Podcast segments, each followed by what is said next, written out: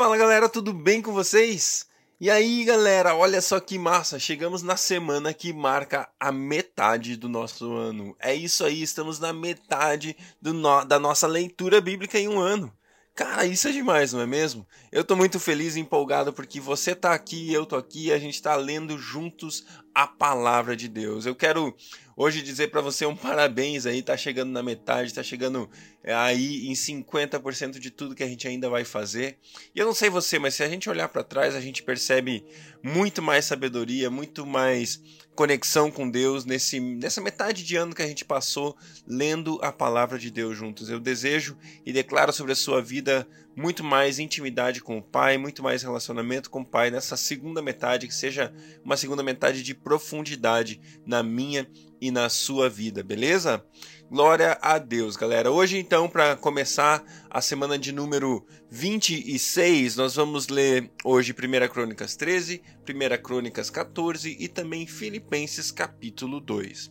Beleza? Deus, obrigado Obrigado, Deus, porque estamos chegando na metade da, da, do ano, na metade dessa leitura bíblica em um ano, Pai. Semana de número 26, juntos lendo a Sua palavra. Senhor, obrigado. Nós queremos honrar o Teu nome, agradecer ao Senhor pela Sua bondade e fidelidade com as nossas vidas, Deus.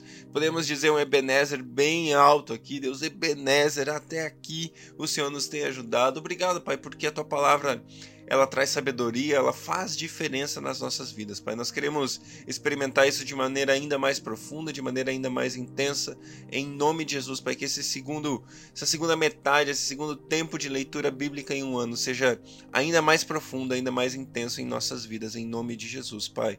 Fica conosco, Espírito Santo, contamos com você.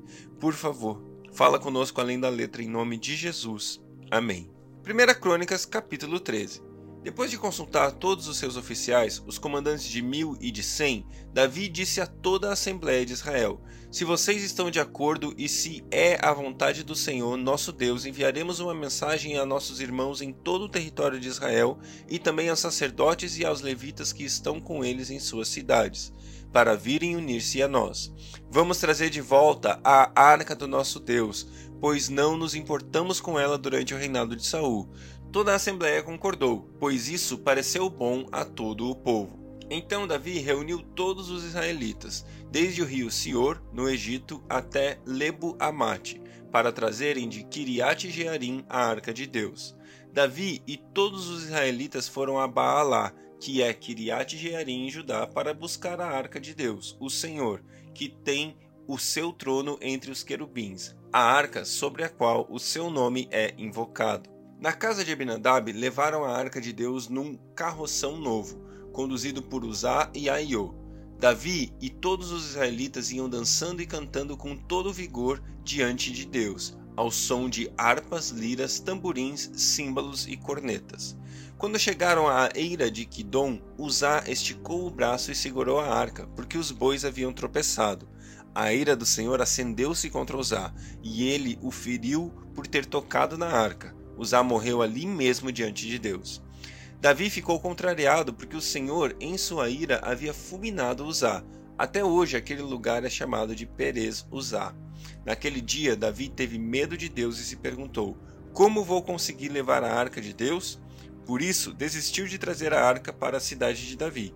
Em vez disso, levou-a para a casa de Obed-Edom, em Gate. A arca de Deus ficou na casa dele por três meses, e o Senhor abençoou sua família e tudo o que possuía. Glória a Deus, glória a Deus, a gente é tão bom, né? Depois de tanto tempo lendo é, reis ali, os reis fazendo um monte de coisa errada, eles caíram lá no, no, no exílio, né? Os, os seus exílios, cada um para o seu lugar. E aqui é tão bom de novo começar a Crônicas e ver de novo a história de Davi. Davi querendo novamente trazer presença, a arca de Deus para o meio do povo. Isso é maravilhoso. Isso é maravilhoso. Fala para mim, fala para você, para a gente nunca se esquecer de ter a presença de Deus em nossas vidas. Que seja assim para mim e para você. 1 Crônicas, capítulo 14. Irão, rei de Tiro, enviou a Davi uma delegação que lhe trouxe toras de cedro e também pedreiros e carpinteiros para lhe construírem um palácio. Então Davi teve certeza de que o Senhor o confirmara como o rei de Israel e de que estava fazendo prosperar o seu reino por amor de Israel, seu povo. Em Jerusalém, Davi tomou para si mais mulheres e gerou mais filhos e filhas. Estes são os nomes dos que lhe nasceram ali: Samua, Sobabe, Natã, Salomão, Ibar, Elisua, Eupalete, Nogá, Nefeg, Jáfia, Elisama, Be Beeliada e Elifelete. Quando os filisteus ficaram sabendo que Davi tinha sido ungido rei de todo Israel, foram com todo o exército prendê-lo, mas Davi soube disso e saiu para enfrentá-los.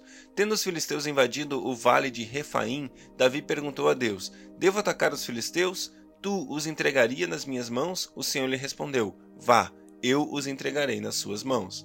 Então Davi e seus soldados foram a Baal Perazim, e Davi os derrotou e disse: Assim como as águas de uma enchente causarão destruição pelas minhas mãos, Deus destruiu os meus inimigos. E aquele lugar passou a ser chamado Baal Perazim. Como os filisteus haviam abandonado os seus ídolos ali, Davi ordenou que fossem queimados.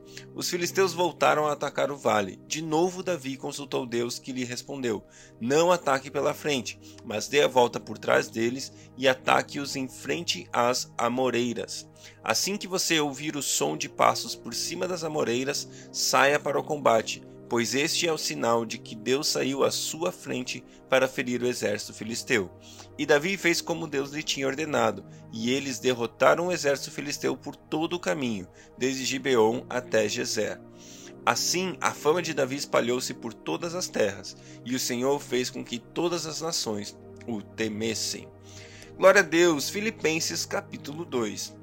Se por estarmos em Cristo nós temos alguma motivação, alguma exortação de amor, alguma comunhão no Espírito, alguma profunda afeição e compaixão, completem a minha alegria tendo o mesmo modo de pensar, o mesmo amor, um só Espírito, uma só atitude. Nada façam por ambição egoísta ou por vaidade, mas humildemente considerem os outros superiores a vocês mesmos. Cada um cuide não somente dos seus interesses, mas também dos interesses dos outros. Seja a atitude de vocês a mesma de Cristo Jesus, que, embora sendo Deus, não considerou que o ser igual a Deus era algo que devia apegar-se, mas esvaziou-se a si mesmo, vindo a ser servo, tornando-se semelhante aos homens, e sendo encontrado em forma humana, humilhou-se a si mesmo e foi obediente até a morte e morte de cruz.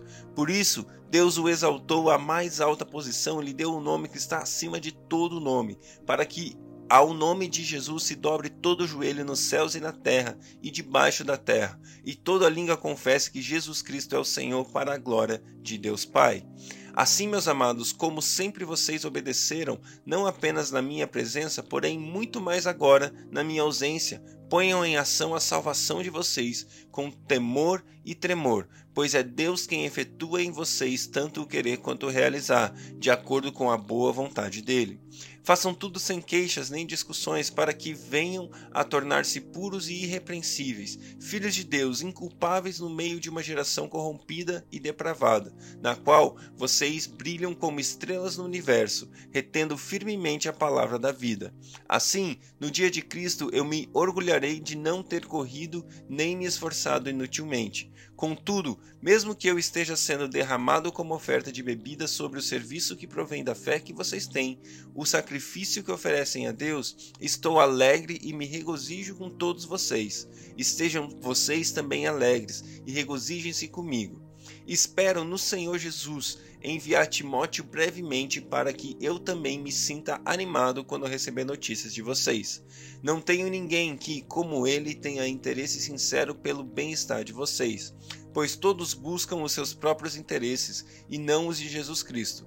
Mas vocês sabem que Timóteo foi aprovado porque serviu comigo no trabalho do Evangelho como um filho ao lado de um pai. Portanto, é ele quem espero enviar Tão logo me certifique da minha situação, confiando no Senhor que em breve também poderei ir. Contudo, penso que será necessário enviar de volta a vocês Epafrodito, meu irmão, cooperador e companheiro de lutas, mensageiros, mensageiro que vocês enviaram para atender às minhas necessidades, pois ele tem saudade de todos vocês e está angustiado porque ficaram sabendo que ele estava doente. De fato, ficou doente e quase morreu mas Deus teve misericórdia dele, e não somente dele, mas também de mim, para que eu não tivesse tristeza sobre tristeza. Por isso, logo o enviarei para que, quando o virem novamente, fiquem alegres e eu tenha menos tristeza. E peço que vocês o recebam no Senhor com grande alegria e honrem a e honrem homens como este, porque ele quase morreu por amor à causa de Cristo, arriscando a vida para cumprir a ajuda que vocês não me podiam dar. Glória a Deus, glória a Deus pela Sua palavra, que você possa refletir nela durante o seu dia e que Deus abençoe você. E até amanhã.